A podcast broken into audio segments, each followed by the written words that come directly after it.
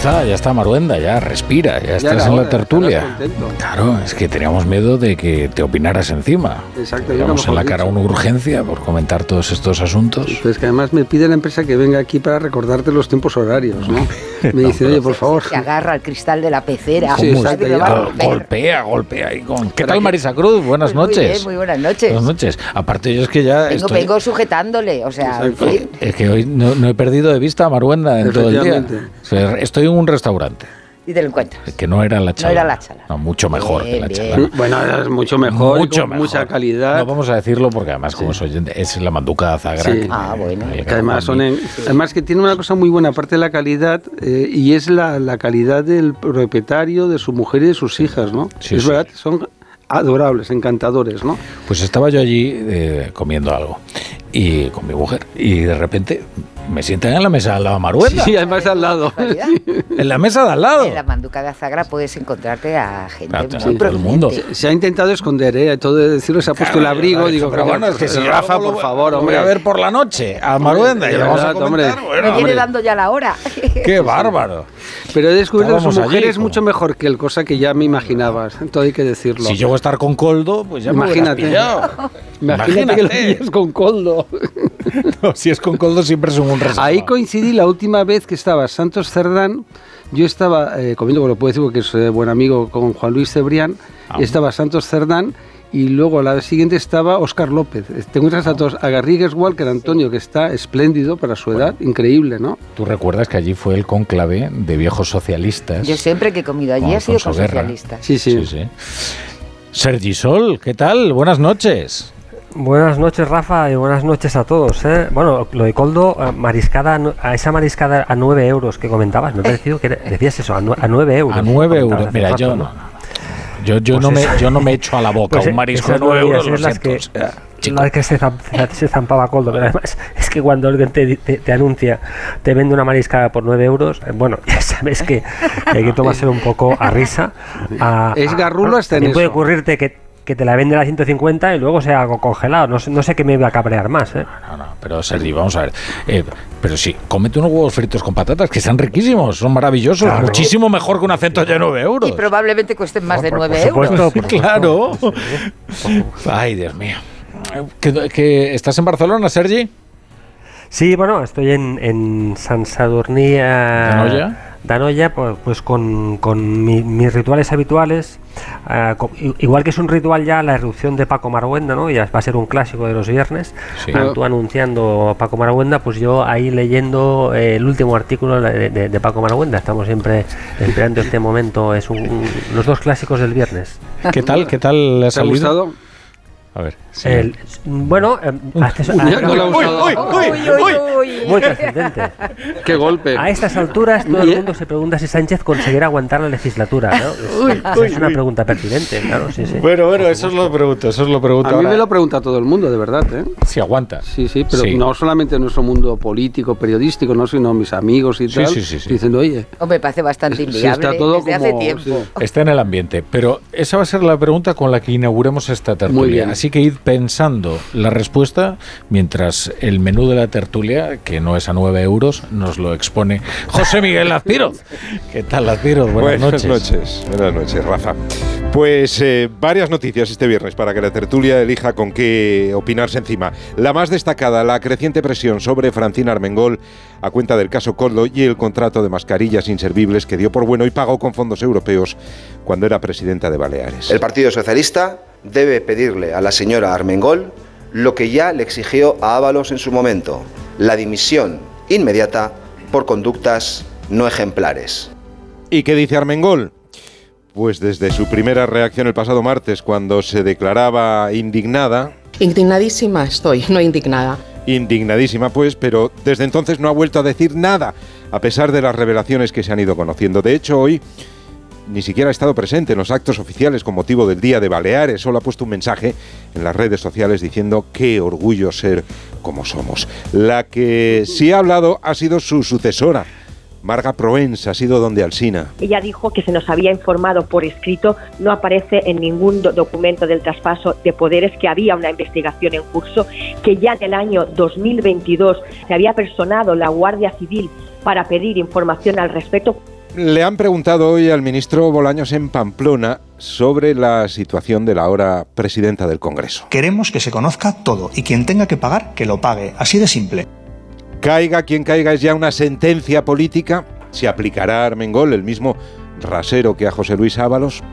Sobre la amnistía, con la fecha límite del 7 de marzo para que PSOE y Junts lleguen finalmente a un acuerdo sobre la redacción definitiva de la ley, el ministro de Justicia ofrecía hoy su versión sobre el auto del Tribunal Supremo anunciando que se investigará a Puigdemont. Lo que no hizo ayer el Tribunal Supremo es calificar ningún hecho como terrorismo. Lo que hizo fue simplemente asumir la investigación, investigar unos hechos que se pueden calificar, como el propio auto del Tribunal Supremo dice, en diferentes delitos.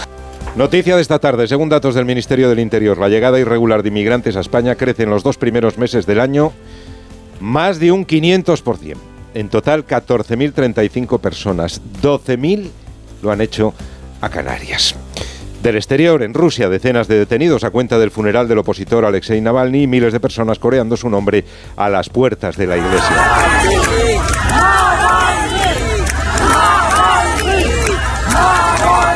En Cuba entra hoy en vigor un plan de ajuste económico con subidas de precios en la luz, el agua o los transportes que en algunos casos llegan al 400%. A los cubanos no les queda otra que asumirlo con resignación. La gasolina es el termómetro de, de- de un país, literal, de la economía de un país es el termómetro, porque ya te digo, todo depende de tra- la transportación, todo. Todo, wow. Me parece que todo se va a ver afectado por, por la, subida, la subida de precios. Nos afecta a todos porque está muy caro, el poder adquisitivo no va a Cuba otra vez en crisis económica con una inflación del 30% y el régimen comunista pidiendo ayuda por primera vez en la historia al programa mundial de alimentos. Se enfrenta la isla a un nuevo periodo especial como en los años eh, 90 y Biden, Joe Biden, que ha vuelto a patinar.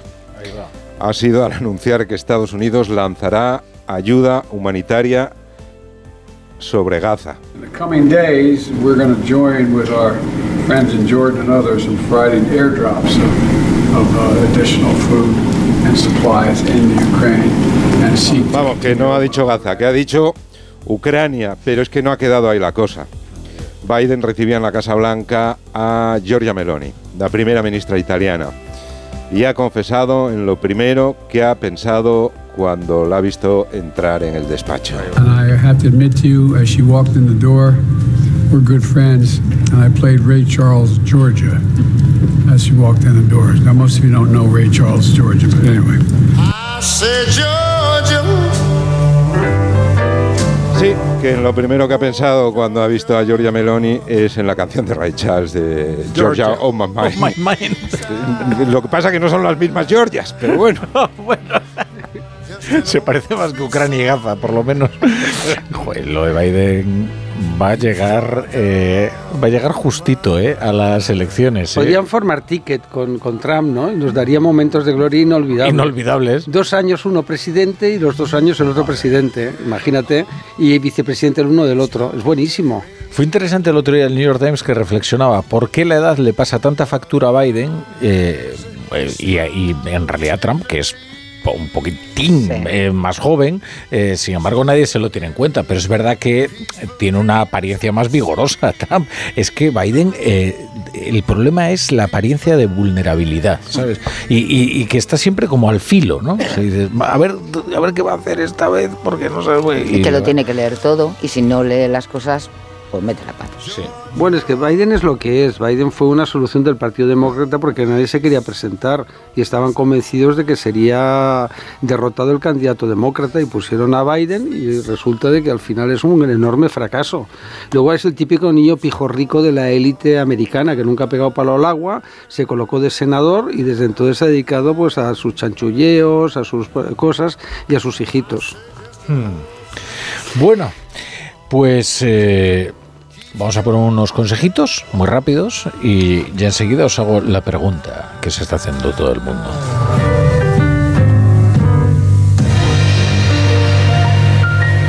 La brújula. La torre. Ahorro para expertos. Expertos en ahorro. En Brico de Po, compras donde compran los que saben y consigues los mejores precios para tus proyectos. Como con este pavimento bucles, ahora por solo 7,95 euros. Y este pack de vitrocerámica más horno por solo 279 euros. No esperes más para ahorrar. Ya en tu tienda y en bricodepo.es. Yo dependía del alcohol y los fármacos para enfrentarme al día a día. Y cuando quise hacer algo no sabía dónde acudir. Hasta que encontré el lugar y a muchas personas que han sabido acompañarme. Proyecto Hombre ofrece programas para nosotras, con la mirada y la experiencia que necesitamos para sentirnos apoyadas. Pablo ha vuelto a suspender, no sé qué hacer. Prueba con The Memory Studio. A Luis le va genial. The Memory contiene vitamina B5 que contribuye al rendimiento intelectual normal y eso lo nota en exámenes. The Memory Studio, de Pharma OTC. Securitas Direct, ¿en qué puedo ayudarle? Buenas, llamaba porque quiero instalarme una alarma. ¿Ha sufrido algún robo? No, pero lo han intentado mientras estábamos en casa de mi madre celebrando su cumpleaños y ya no me quedo tranquila. Pues no se preocupe. Si usted quiere, esta misma tarde le instalamos su alarma. Protege tu hogar frente a robos y ocupaciones con la alarma de Securitas Direct. Llama ahora al 900-272-272. Los protagonistas de la noticia empiezan el día con Carlos Alsina. José Luis Ábalos. Señor Ábalos, buenos días. ¿Qué tal? Muy buenos días, Carlos. Más de uno. El programa que cada día marca la agenda informativa. Coldo es un golfo, aunque no comparta el desenlace. Asume esa responsabilidad política. Tiene usted manta de la que tirar. ¿Cuándo se tuerce la relación entre el presidente Sánchez y usted? ¿Se siente usted maltratado por el secretario general de su partido? Yo no tengo ninguna manta. Lo único que me pide el cuerpo es defenderme. Lo que fue definitivo fue lanzarme un órdago en público. Cada mañana, las mejores entrevistas en Más de uno con Carlos Alsina. Y siempre que quieras, en la web y en la app. Onda Cero, tu radio.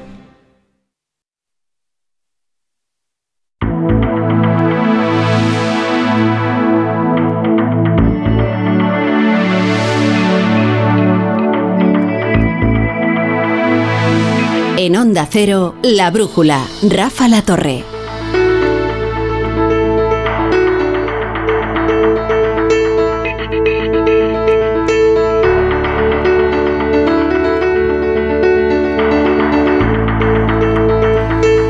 Las 10, casi 5, las 9, casi 5 en Canarias. Estamos en la tertulia de la brújula con Sergi Sol, con Paco Maruenda y con Marisa Cruz.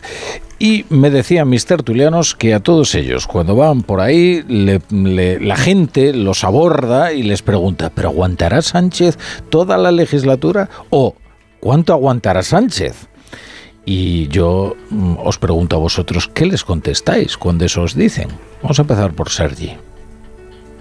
Pues eh, creo que nunca sabes qué puede devenir, ¿no? Porque si siguen saliendo cosas y cositas eh, y esto se sigue eh, complicando, eh, es evidente que cada vez será más difícil sostener la, la actual situación. Además, en este caso, pues afecta a personas de, de- de- o salpica a personas muy cercanas, personas que habían sido pues del núcleo duro, el núcleo de más, con- de, más confianza de Pedro Sánchez, en este caso, pues a, al señor Ábalos. Ya venimos de unos equilibrios frágiles dentro de- de- del partido, unos resultados mm, en- endebles, con un sector interno que le cuestiona, hay, tiene una, una una contestación, aunque sea un sector vinculado, digamos, a, a, mm, a pero ahí está.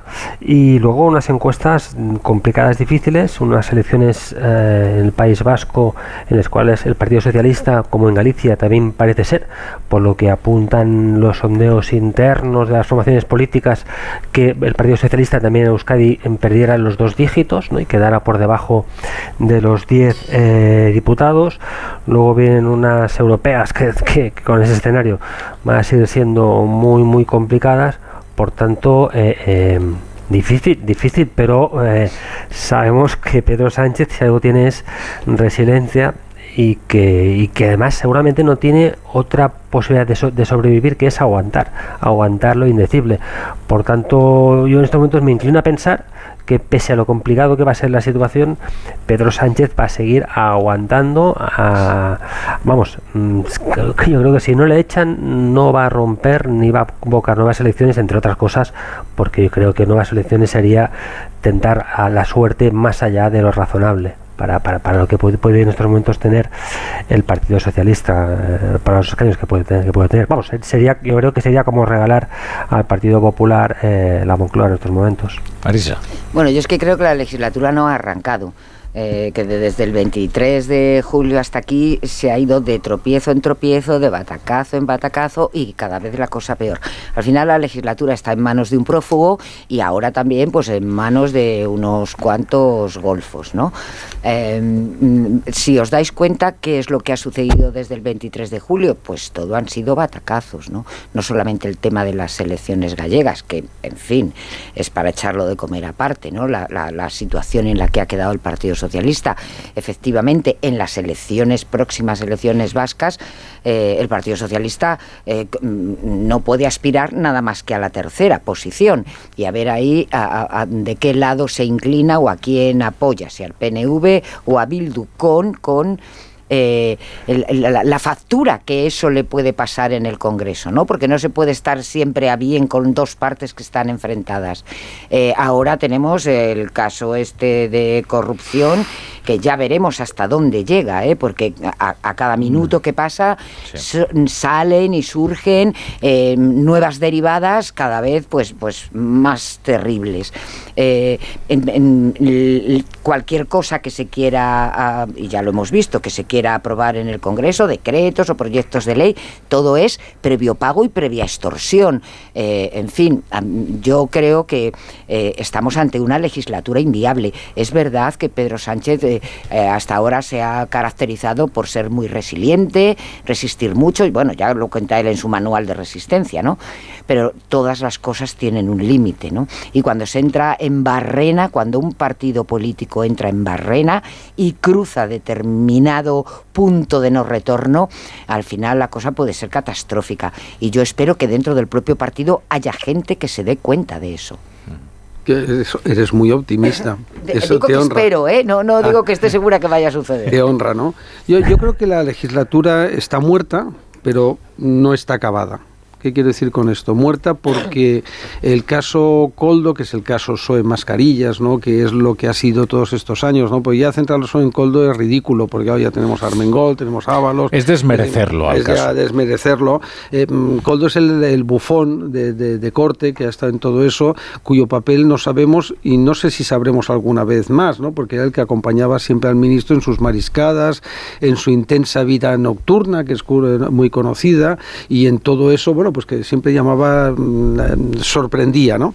Pero está eh, la legislatura muerta porque es que este caso va a acompañar, es decir, al igual que la izquierda política y mediática consiguió alargar como un chicle el tema de Gürtel, ¿eh? porque este escándalo tiene una característica eh, muy interesante que otros escándalos no han tenido y otros sí, y es el, el caso de tener una imagen. ¿no? Todos recordamos el escándalo de Roldán por la imagen zafia, cutre em, de Roldán, es decir, queda ahí para el recuerdo. Y había otras personas en el entorno del felipismo que se enriquecieron de una forma escandalosa.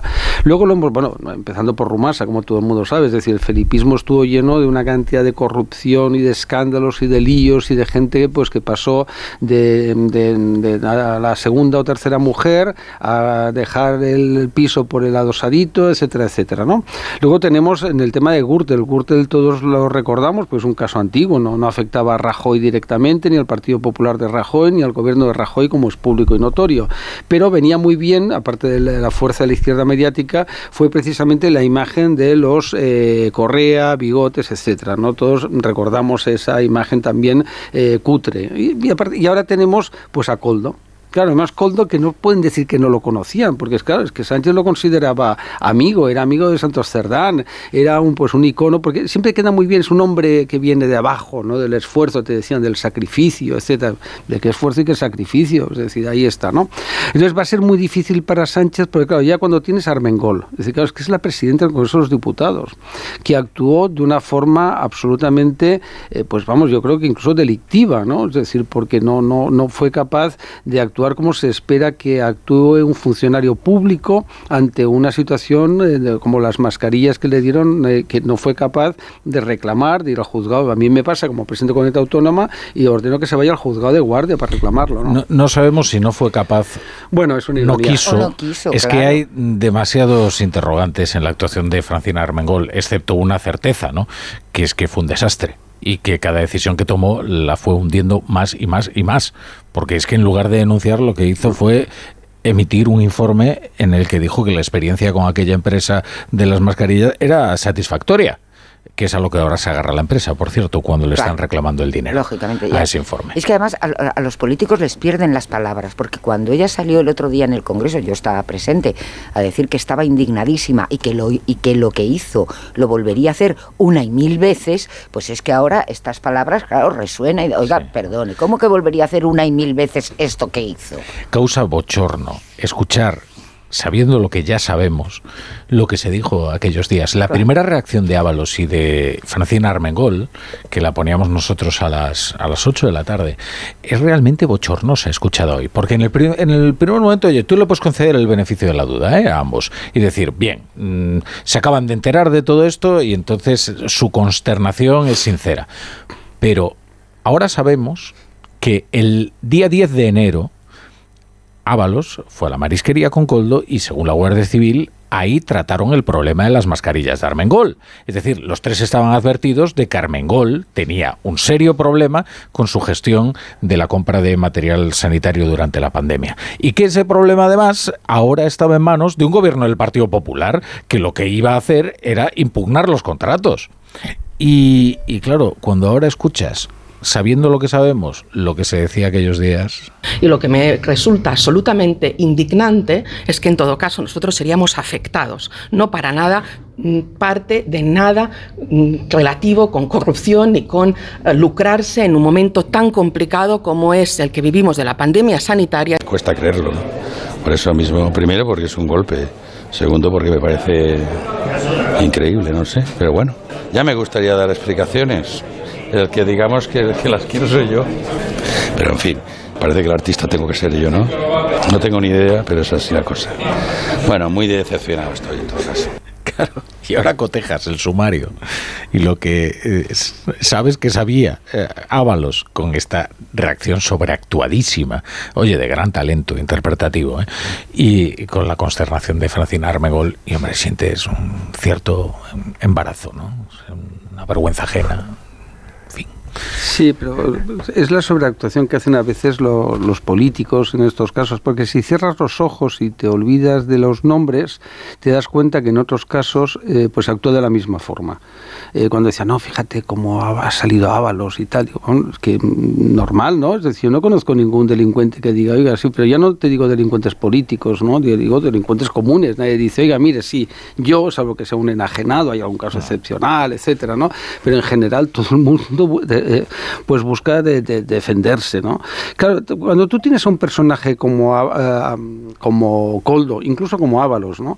A tu lado, pues hombre, hay que pensar, ¿no? Es decir, que vamos a ver, ¿qué, qué- me aporta eh, Coldo? Los Coldo de la vida, ¿no? Yo he estado, soy el único de vosotros que he estado en un ministerio, es decir, en tres ministerios, y entre ellos pues, eh, Ministerio de la Presidencia. Yo los asesores que nombré, porque me dijo así Mariano, y no tú a quien consideres conveniente, etcétera, etcétera, pues había una persona magnífica, extraordinaria, profesor, etcétera, que era el que se encargaba de la parte de relación con el partido con Galicia, como es normal. Los ministros o el vicepresidente tiene vinculaciones con su territorio, ¿no?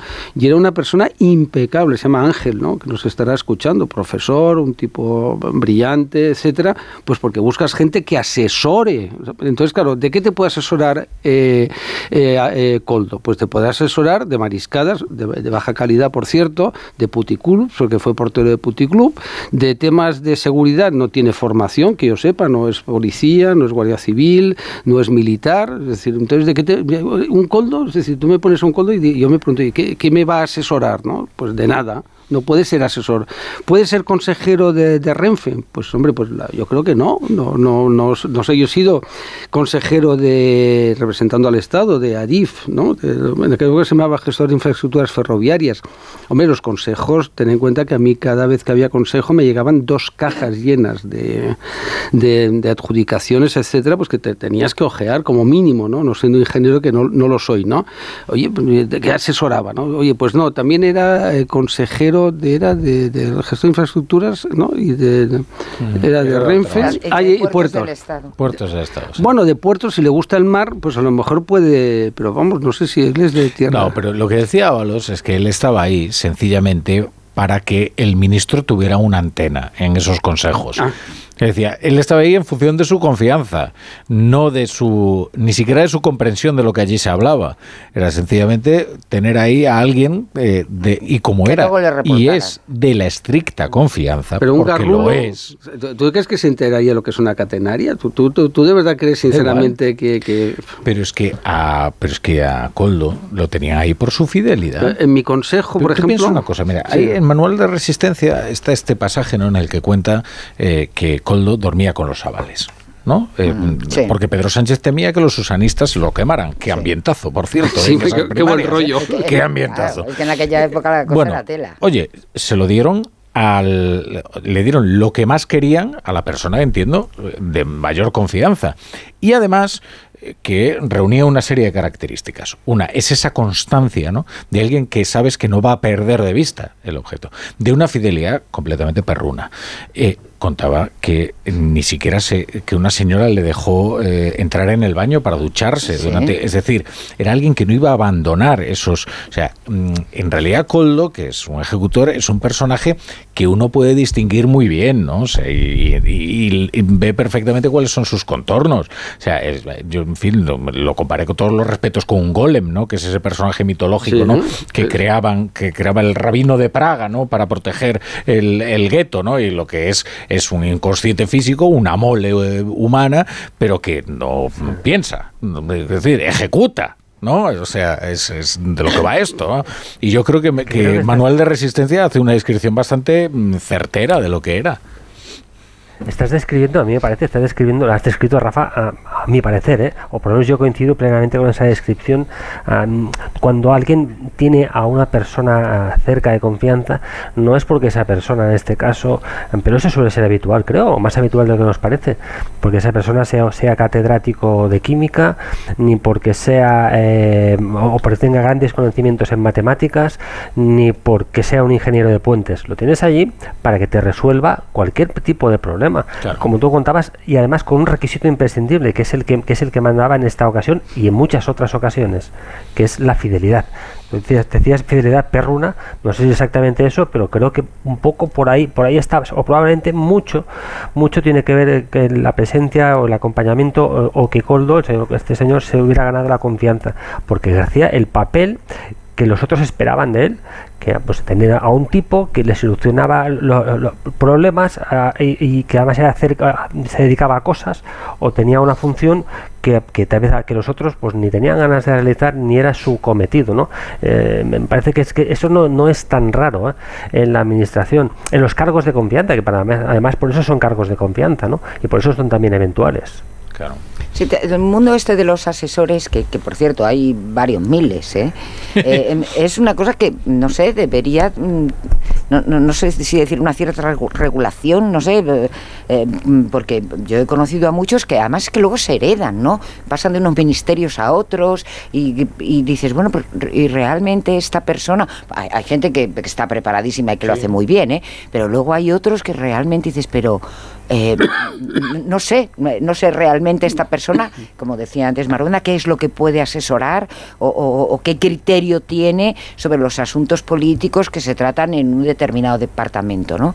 Eh, y, y insisto, hay varios miles de asesores. Yo creo que el ministerio que más asesores tiene, incluyendo los organismos que dependen de él, es el Ministerio de Presidencia, que debe tener como 600 o 600 y pico. Échale tela. No, no, no. No, no hay, no creo, yo creo que no hay tantos. Sí, sí, sí, sí, sí, sí. Moncloa tiene... Solo, mi- solo en presidencia. Eh, eh, eh, presidencia y todos los organismos que dependen de presidencia, tiene- ¿eh? que son muchos. Yo te digo, yo Bueno, esta- ah, Personal eventual, yo creo, además esos, esas cifras son públicas, creo que no, no vamos a entrar en una discusión porque yo no tengo exactamente las cifras en la cabeza. Pero un ayuntamiento como el de Barcelona puede tener pues 100, 100 personas, por ejemplo, eh, en- como mucho, como mucho, que tengan esas características.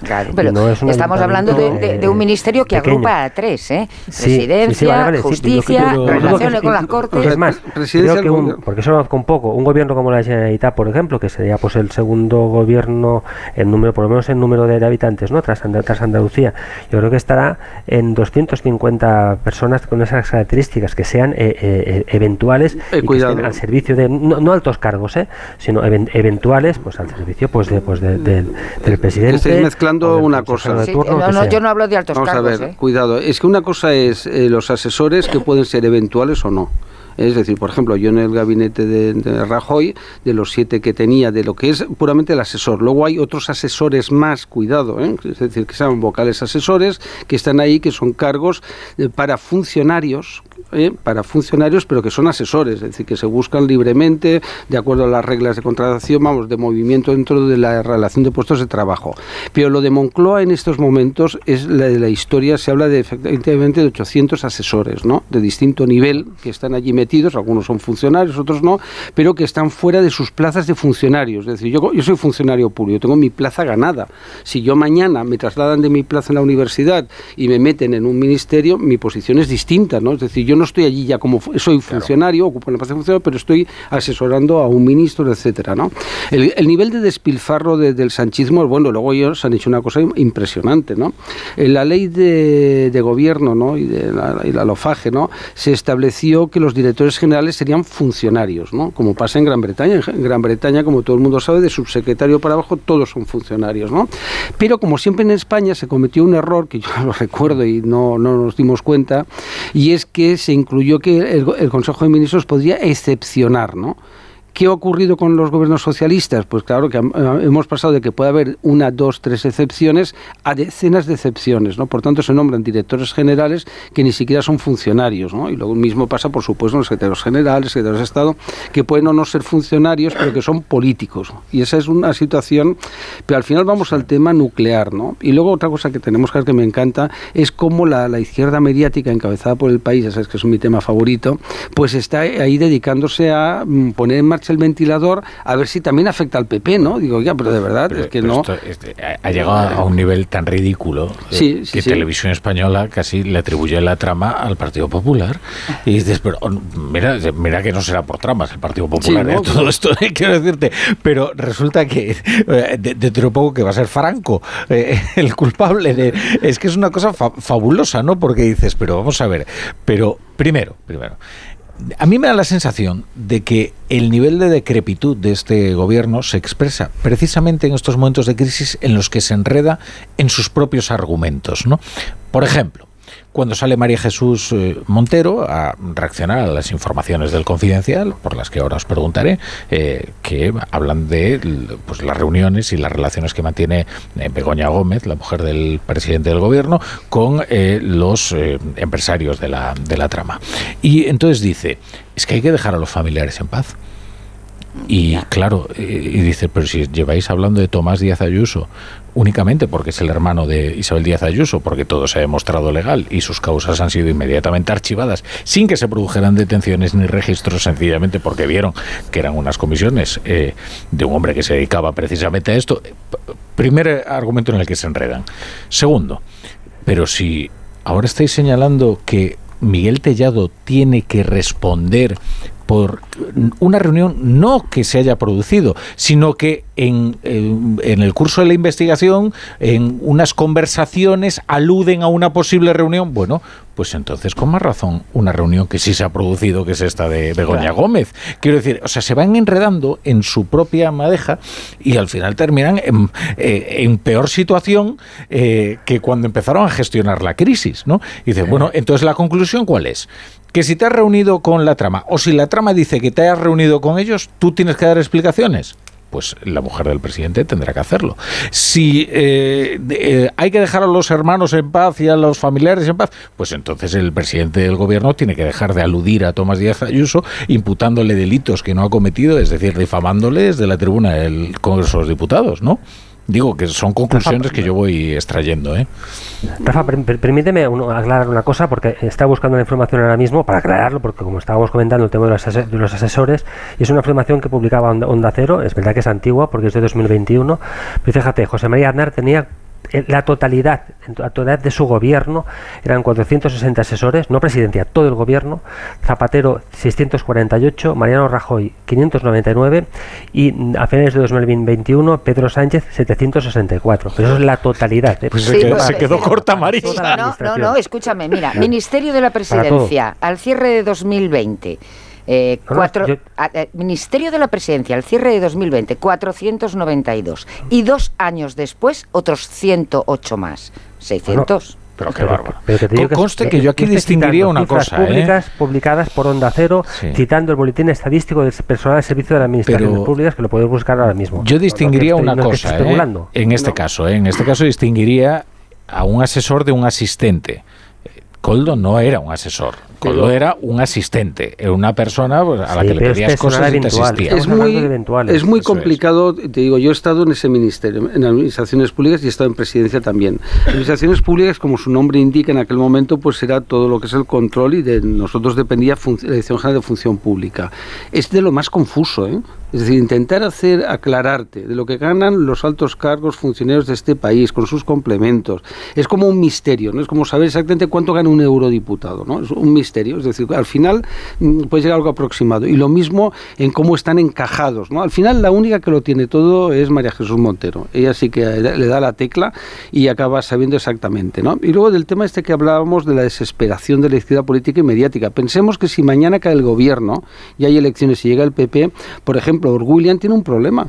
Es decir, ¿qué narices se hace con prisa? ¿Sabes? Es es que es así. Y José Miguel Contreras, ¿sabes? Que es el que manda en todo lo que es la línea editorial y los que manejan, tiene otro problema. Es decir, que al final es humano, yo lo entiendo. Es, es lo mismo que el problema que tiene Ábalos, son problemas humanos. ¿Qué haces tú con tu vida? Es decir, hoy te quedas en la calle, es mañana hay elecciones y Ábalos está en la calle, porque no sacaría un escaño de diputado, ¿y qué narices hace? Con 64 años, eh, con eh, tres mujeres, cinco hijos, lo digo con cariño, eh, no lo digo a la mala leche, eh, palabra, doy mi palabra de honor, ¿no? Es decir, como mucha gente en el gobierno.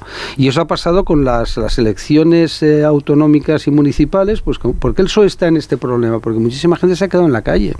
Es decir, eh, Sánchez, utilizando el Estado y la Administración como si fuera su patio de colegio, pues ha nombrado a Chimo Puig y a medias tú embajador de España, es que es que te da la risa, ¿no? Es decir, hay algunos embajadores, chico, que dicen, oiga, pero oiga, que esto es muy serio, que es el reino de España, que es la proyección, pues bueno, oye, embajador. No es por nada, pero Ábalos pidió una embajada. ¿eh? Sí. Bueno, la, la embajada a la que va Chimo Puig tampoco es que sea de trabajar muchísimo, ¿eh? Bueno, pero te dan 10.000 o 15.000 euros al sí, mes, eh, sí, tienes una eh, más libre de impuestos, tienes un pisazo ahí en París que te caes al suelo de la impresión de lo que es, tienes coche, eres embajador de por vida, es un chollazo. Por cierto, hablando de los embajadores, el cuerpo diplomático, como está en representación de España, sus familiares tienen restringida mucho la actividad. ¿eh? O sea, no pueden dedicarse a comer con empresarios, hablar con proyectos, hablar de...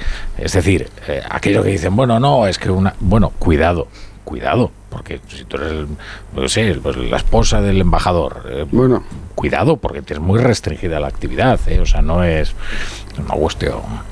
Bueno, como, como es propio de cualquier país avanzado del mundo, es decir, es normal, los cónyuges, o tienes una profesión como tenía el marido de Angela Merkel, que es catedrático de universidad, entonces eso no es un tema que no genera ningún tipo de conflicto, pero en otros casos, y, me- y además me imagino incluso en el caso del marido de Angela Merkel, a la hora de proyectos de investigación y todo eso, se iría con cuidado, pero lo, eh, conociendo Alemania, ¿eh? como son, debía de ser aquello, mm, y era un catedrático, insisto, de enorme prestigio, pues porque se lo toma muy en serio. Lo mismo, mira, esto que aquí nos parece muy normal, que, que Sánchez utiliza el Falcon como si fuera su servicio de aerotaxi o el helicóptero o los bienes públicos. En, en- si fuera la Unión Europea no podría. Marisa, tú has estado en la Unión Europea.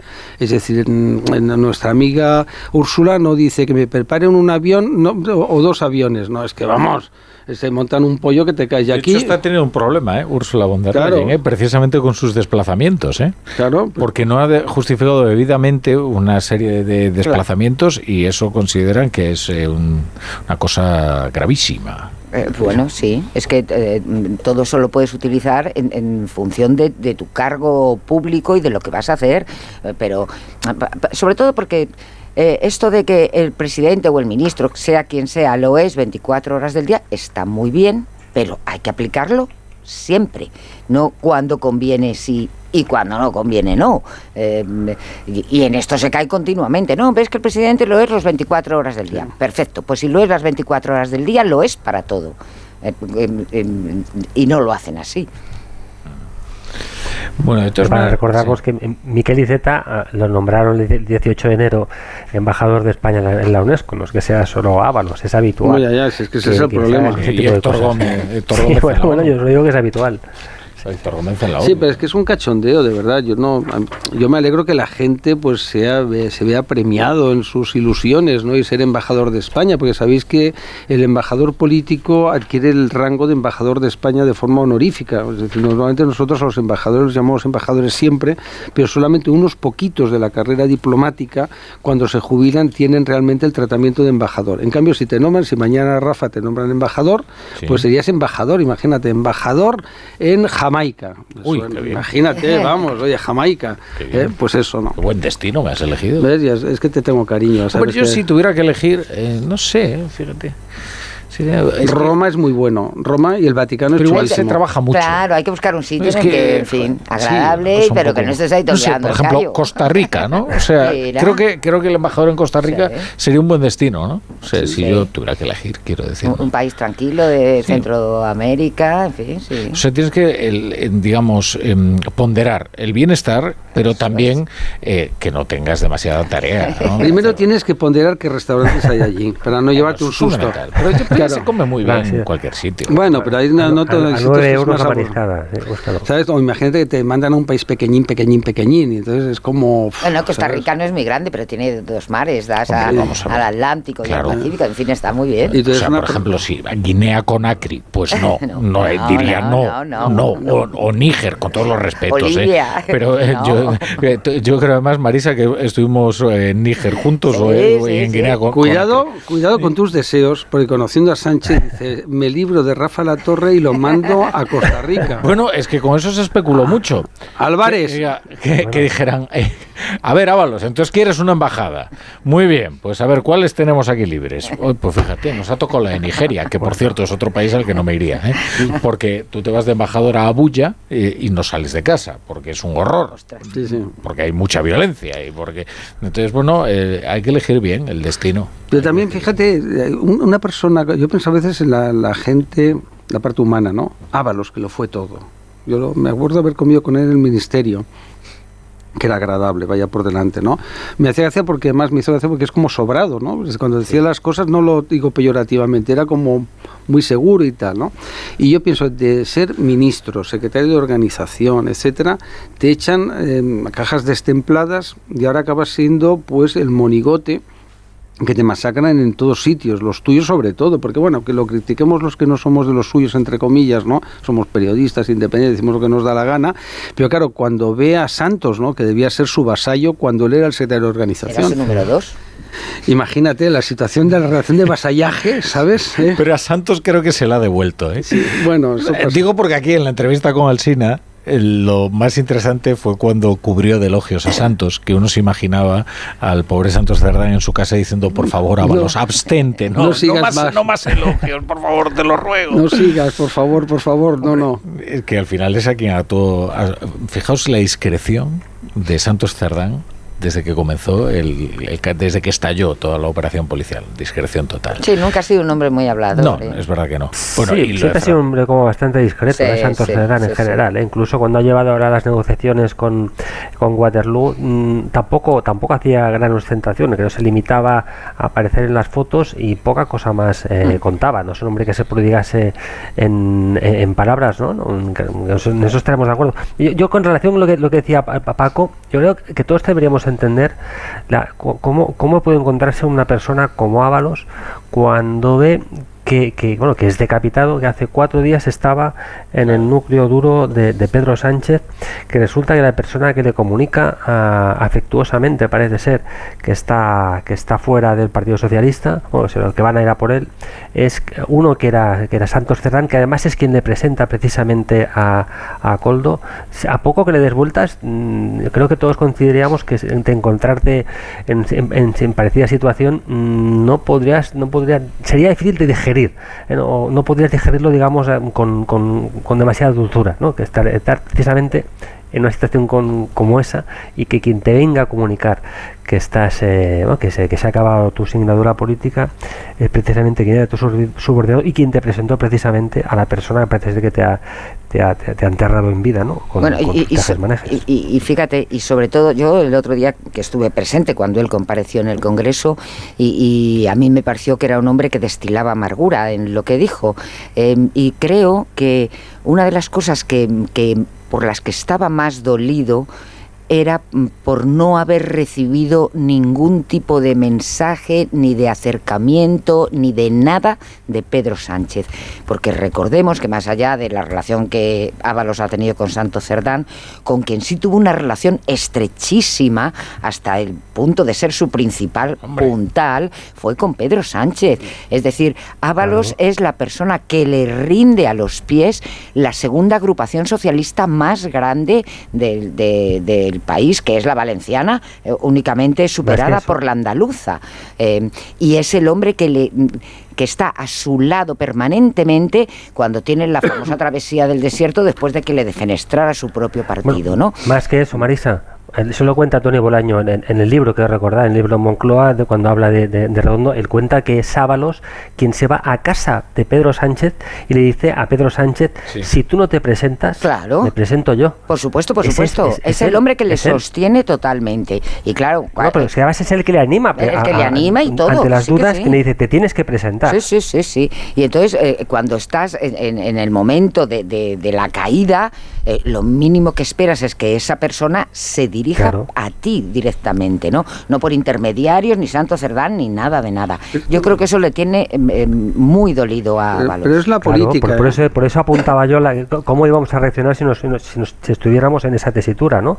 Con Sí. todo lo que ha vivido él, con lo que ha sido y con lo que parece que va a dejar de, de- de ser o ahora hacia donde lo están empujando. Pero digamos, pasa en todas las actividades, eh, Sergi, porque no solamente yo lo pienso siempre, Sí. He visto tanta gente del mundo de la empresa, por ejemplo, que han sido presidentes de, de compañías, altos cargos, etcétera, que cuando pierden eso que se dice, que el teléfono deja de sonar, yo a veces cuando alguien me hace la pelota y luego digo, digo, mira, este, el día que yo deje de ser director, llevo 16 años, vamos, va a decir que yo era eh, la, la encarnación de Lucifer, ¿no? Por eso siempre me lo tomo todo muy a broma, porque tuve la, la, su- la suerte o desgracia, ¿no? Que subí muy rápido, caí muy rápido, no por mi culo, que cerró el medio de ¿Te acuerdas del Noticiero Universal?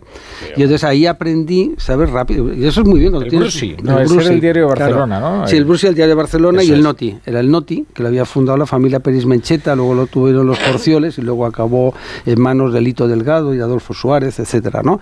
Y ahí aprendes, te das cuenta que, que efectivamente es muy efímero, es decir, los directores de periódicos nos pasa mucho que mientras eres director de periódico, Pues pues, si te has muchísimo. Pero tú, Paco, eres Pero, todo Paco, menos eh, efímero. bueno, pero digo cuando lo dejes, Bueno, cuando lo dejes, te quedarán los amigos entre los que os incluyo. No, pero es Como verdad. si Ferguson dices que ser entrenador de fútbol de eh, no hombre pero tú cu- cuánto llevas 16. 16 años Sí, sí, sí. No, sí, el Y estoy encantado. Creo que hay en estos momentos. Bueno, pero pero pero, pero ando ligero de equipaje, no te creas, no no tengo el despacho lleno de cosas, quiero decir, no necesitaría unas horas para vaciarlo. Pero es verdad, es el trabajo más bonito para un periodista es dirigir o, o- o vuestro caso, ¿no? También es decir, es muy yo estoy de acuerdo. ¿no? Yo tampoco. ¿No os gusta lo vuestro? Ah, sí, sí, sí. Ah, por eso. dirigir, Yo no dirijo nada. Yo creo Eh, que el- hombre, se me pasaría. Pero por ser la- por ejemplo, en tu caso, ser la cronista política de un medio de comunicación tan importante Eso como sí. el mundo es Eso una sí, preciosidad. eh, Eso me gusta mucho, pero me dices dirigir el mundo. Pero, No. Bueno, pero a mí me gusta dirigir. Yo Ah, reconozco bueno, que siempre me ha gustado. Eh, ¿no? somos, somos como Coldo, somos eje- ejecutores. Paco. Bueno, con Yo soy, una yo soy de información de calle. Sí, pero con una diferencia, yo he hecho lo mismo, que fue una diferencia, vamos, comparados con Coldo, Hombre, es un insulto a la inteligencia. Una broma. No, por Dios.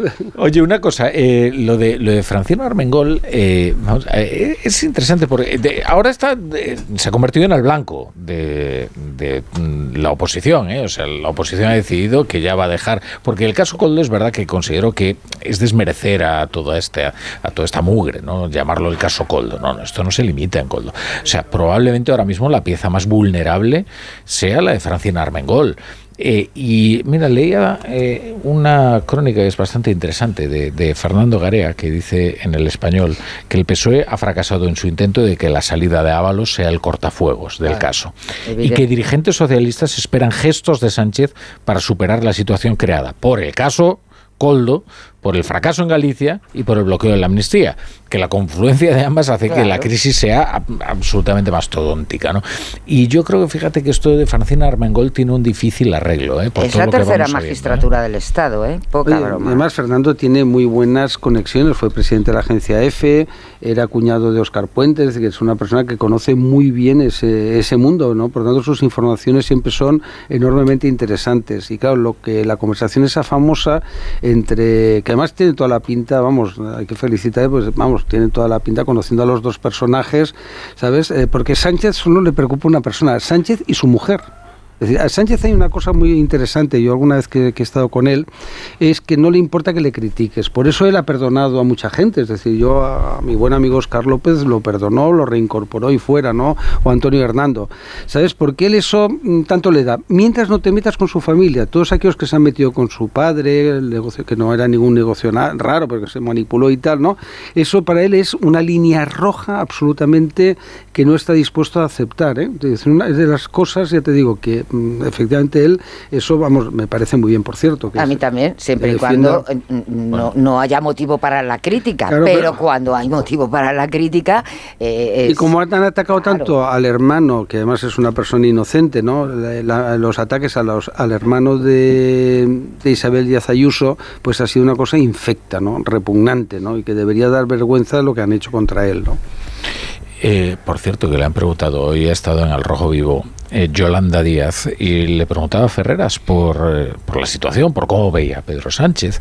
Y la respuesta, escucha. sobre el escándalo Coldo, pero ¿cómo se lo ha encontrado respecto al escándalo Coldo? El presidente, Emocionalmente hablando, digo. el presidente es un político de raza y los políticos de raza se crecen ante las adversidades. Y el Gobierno de España va a seguir trabajando por el bien común, por los derechos de los trabajadores y las trabajadoras y las mujeres en nuestro país. Y vamos a seguir luchando eh, bueno, ante una situación eh, económica que es muy compleja. Lo vamos a seguir haciendo Os por el digo bien lo que país. a mí me llama la atención. Bla, bla, pri- bla. Primero, a Yolanda Díaz la veo descolocadísima. No solo ya desde las elecciones gallegas, ¿eh? desde la crisis de Podemos y su migración o mudanza al grupo mixto, yo creo que Yolanda Díaz no ha levantado cabeza.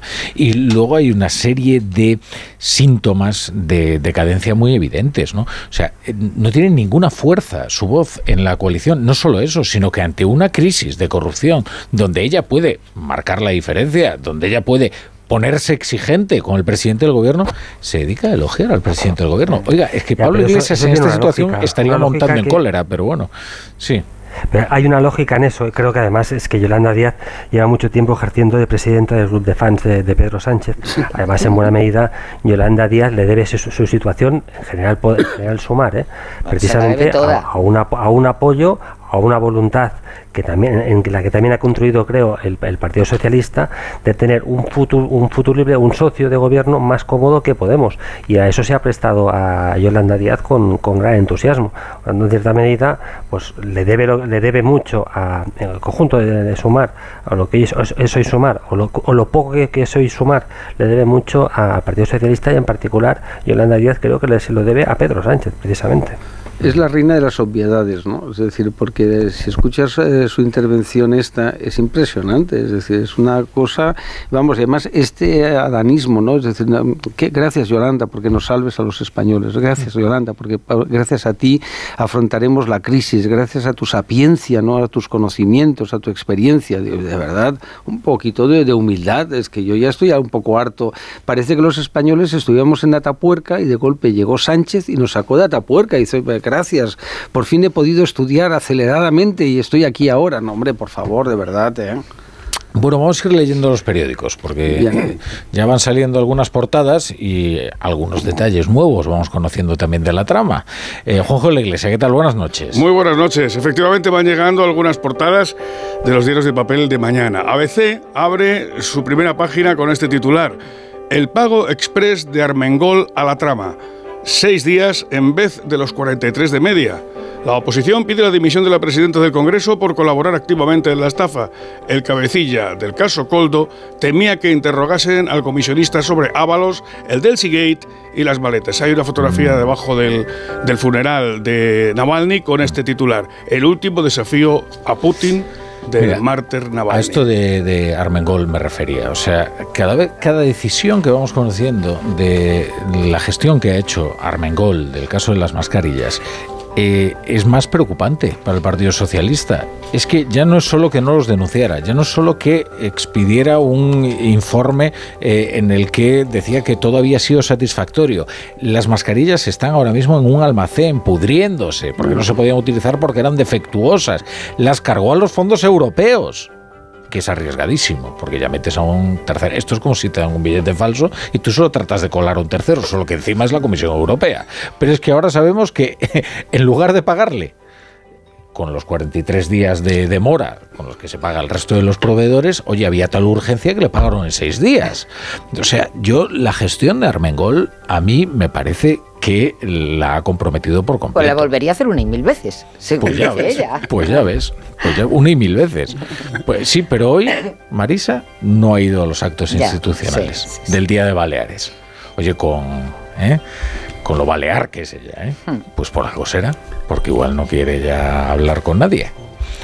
Venga, más perdido. interesa esta coyuntura estar, estar bajo los focos, ¿no? Los esquiva. Bueno, siempre, siempre se puede presentar como diputada independentista y hará un gran recorrido, ¿no? Porque ella y su padre, como son nacionalistas radicales catalanes, pues está muy bien. Es pancatalanista. Sobre este asunto, en la portada de La Razón, hacen una llamada al editorial del día, que tiene este titular. El obligado cese de la presidenta Armengol. Así titulan el editorial. El primer titular de la primera página es este. La trama se comprometió a no obtener comisiones. Soluciones de Gestión asumió en uno de los contratos respetar las normas éticas y no buscar contraprestaciones. El juez cree que Aldama está vaciando su patrimonio para burlar a Hacienda tras constituir siete empresas en Portugal. Eso siempre me gusta. Todo esto siempre hacen montones de empresas, ¿no? Ya gestionar una es un lío, ¿no? De verdad. Ya gestionar siete, ¿no? Es como... No, pero no, no gestionas. ¿sabes? Hay un entramado, una ingeniería entre unas, da- muchas no tienen ningún Y, tipo y de luego todos son de igual de horteras, ¿no? Es decir, tener más de un coche, sí, de, de verdad, es que son muy horteras. es Este decir, tenía 11, ¿no? Sí, sí, son- no, es una cosa, yo siempre, el nuevo rico, lo primero que te enseña es el parking. El Ferrari.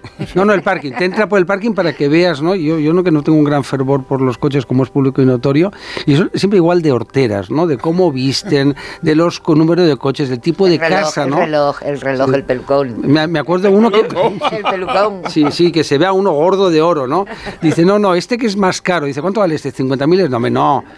O coge uno de 100.000, ¿no? Eh, hay tres eh, eh, sumarios en este, bajo este titular que son los siguientes. Ábalos conocía al comisionista Aldama antes del viaje a México, donde este conoció a Coldo. El Partido Popular eleva la presión para que Armengol dimita como presidenta del Congreso. Y la encuesta de NC Report señala que un 54,9% de españoles está a favor de una moción de censura. Que no sabemos con qué presidente se les ha ocurrido al 54,9%. Ese es Porque claro, hay que presentar un presidente, ¿no? una- es la oportunidad de mi perra Lolita. Hay que presentar a un candidato. Hay que presentar un- Ahora sí hay una cosa. lo que no es viable. Eso Tamames es mismo. fortaleza precisamente a Pedro Sánchez, ¿no? Que no tiene que solo solo, solo, pues, solo se lo puede echar a través de, una, de unas Claro. elecciones. Pero no hay posibilidad Bueno, alguna de que pueda haber una moción. de Tú conoces bien a nuestro amigo Puigdemont. Puigdemont es capaz de cualquier cosa. Buen hombre. Entre ellas, votar a Fijó solo para jorobar más el, el Eso sistema. dijo, ¿eh? eso dijo en privado, sí, sí. Y Feijó es capaz de aceptarlo. Oye, si te votan, yo me parece bien. Oye, si te votan a cambio de nada, ¿sabes? Pero ya te digo que Puigdemont, ¿sabes qué ocurre? Que aquí la, la gente, como no conoce, digo con todo el respeto, ¿eh? Pero, Paco, al a personaje. cambio de nada no hay nada. ¿eh? Efectivamente, No- no nada, eso, de que te voten a cambio de nada no existe. Bueno, vas a ver qué pasa en las elecciones catalanas. ¿eh? Van a haber algunos marramiaus porque pensemos que Puigdemont no tiene nada que perder. Nada. No, no gobierna. Es decir, quien tiene que perder es Esquerra Republicana que tiene consellerías, directores sí, sí. generales, etcétera, ¿no? Pero Puigdemont... Mucho, porque además tiene, con Claro. 33 diputados, tiene todo el gobierno. Claro. Evidentemente es que más tiene que perder. sí, Y, sí, y en cambio mucho. Puigdemont, como ha hecho una operación exterminio en su partido, ¿sabes? Es decir, eh, esto eh, tengo un amigo muy querido que dice, no, es que en Esquerra siempre decimos que Puigdemont es el totem, ¿no? Es decir, donde van a adorar todos, ¿no? ¿Sabes? Todos van ahí en procesión y adoran a Puigdemont, ¿no? Que es una cosa de una mediocridad exasperante. Y luego, como es un cobarde, él lo que no quiere es eh, quedar como el traidor, ¿no? Es decir, que le digan buti- lo que Sí. decimos que estaba butiflé. Entonces no quiere predicar como el butiflé. Entonces él va a ir elevando. Eso es verdad que él le aterra, ¿eh? Sí, sí, no, no, es una. ¿Sabes? El otro día comía de con hecho, él lleva mucho tiempo com- combatiendo su biografía y precisamente ha hecho mucho mucho hincapié precisamente en eso, ¿no? Porque al final lo, lo que sí sabemos es que eh, Puigdemont, pues sus motivos tendría, pero es como el capitán, aquel capitán de barco que es el primero que, que cuando ante la, la marejada que decide que pues sálvese, sálvese quien pueda. Sí, tú dices Ah, esquetino, ¿no? Piensa que los catalanes. puso, eh, puso los pies en polvorosa. Hombre, ya te digo. Dos días después. Eso, eso es una realidad. Que, que a él, que a él, que él ha intentado, pues, pues eh, cambiarla, eh, decorarla, edulcorarla, sobre todo, pero eso, eso está ahí. Eso es so- sobradamente conocido. Por cierto, edulcorado con mucho éxito. Los por lo menos ante su parroquia. Muchos catalanes éramos eh, inspirados de jovencitos eh, con la figura de, pues de Masía. Mi abuela, mi abuela paterna, me contaba como uno de los grandes hechos de su vida, cómo vio el carro donde llevaban el cadáver de Francesc Masía al Avi, ¿no? que había muerto, ¿no? O me hablaba de Pras de Mulló, que es decir, la, gesto de- o de cómo Companys se había acabado en la cárcel. Por eso yo tengo tanto desprecio por Puigdemont, porque a mí de pequeño y bueno, y del fusilamiento, de, por supuesto, de Montjuic, yo he estado allí, ¿no? Eh, pero mi, mi abuela me hablaba, ¿no? Y mi padre me hablaban de Companys, que había tenido la dignidad de no huir. Entonces, claro, para mí Puigdemont es un cobarde, es un ser infecto, ¿no? Y digo en el sentido político, no humanamente, que nadie es infecto, que vaya por delante, ¿no? Pero políticamente es mm, repugnante. En cambio, Junqueras, que yo ideológicamente no coincido, es una persona honorable, digna, ¿no? En ese sentido, no, no coincido en lo ¿Sabes, político. Paco, que cuando muere el presidente Macián en, la noche de Navidad de- del 33, cuenta en las crónicas que era la mayor manifestación de duelo que hay en Cataluña. Pero es que en el, luego en el 36, en diciembre, cuando además cuando además ya, ya, ya, ya pasado, se ha, se ha sucedido esa borrachera de sangre eh, terrible que azotó en buena medida a Cataluña, a- mayormente pues atribuida a, CNT a la FAI, eh, pues precisamente el otro gran funeral que tiene lugar en esos momentos es cuando muere cuando muere Durruti. Y también se cuenta que centenares de miles de personas despiden a Durruti en Barcelona. Y justo unos meses antes en abril habían asesinado dos tipos de la FAI por tanto cercanos a, a, Durruti habían ase- asesinado a dos militantes de, de, de esta catalá que era una parte de Esquerra Republicana que los hermanos Badía que uno de ellos había sido comis- comisario de orden público. Y eso senato de la FAI pues bien el- cosas cosas de esas cosas que mira el presidente Companys estuvo en el, en el, en el funeral de esos de, de- de estos dos de, de los hermanos Badía y luego también estuvo en el funeral de Durruti no fíjate la, la- las cosas como son ¿no? parece que en Cataluña eso de despedir a, a la gente se, se nos da muy bien o nos sumamos a, a todo tipo de duelos por contrastados que estos sean Acaba de llegar la segunda portada de ABC y abre con el barómetro de GAZ3 para ABC.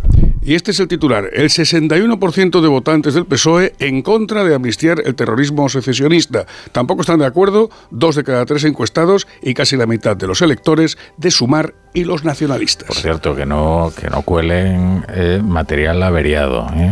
Esto de la, La Comisión, Comisión de, de Venecia. Venecia, Bueno. Que están hablando de un borrador que encima le han hecho ahí un editado que es verdaderamente bochornoso. Hombre, no hay que colarle a los medios amigos estas cosas que luego se van a enfadar. Pero los medios amigos incluso han cambiado los titulares, Hombre. porque de los titulares iniciales de eh, eh, la Comisión de Venecia avala, se pasa a la Comisión de Venecia noveta, la Comisión de Venecia el, mm, eh, señala el espíritu de... eh, Si se reúnen ¿eh? en marzo, Se- además. Se, ha cambiado un poquito la A cosa. mitad de ¿eh? marzo. Cuando se ha leído bien el informe. Sí, hay un poco de desesperación aquí, pero bueno.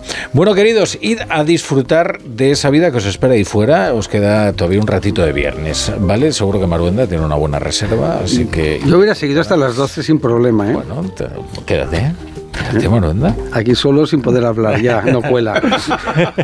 Venga, hasta luego Marisa Cruz, Paco Maruenda, Sergi Sol y hasta el lunes, Juanjo de la Iglesia. Hasta el lunes, buenas noches. Buenas noches.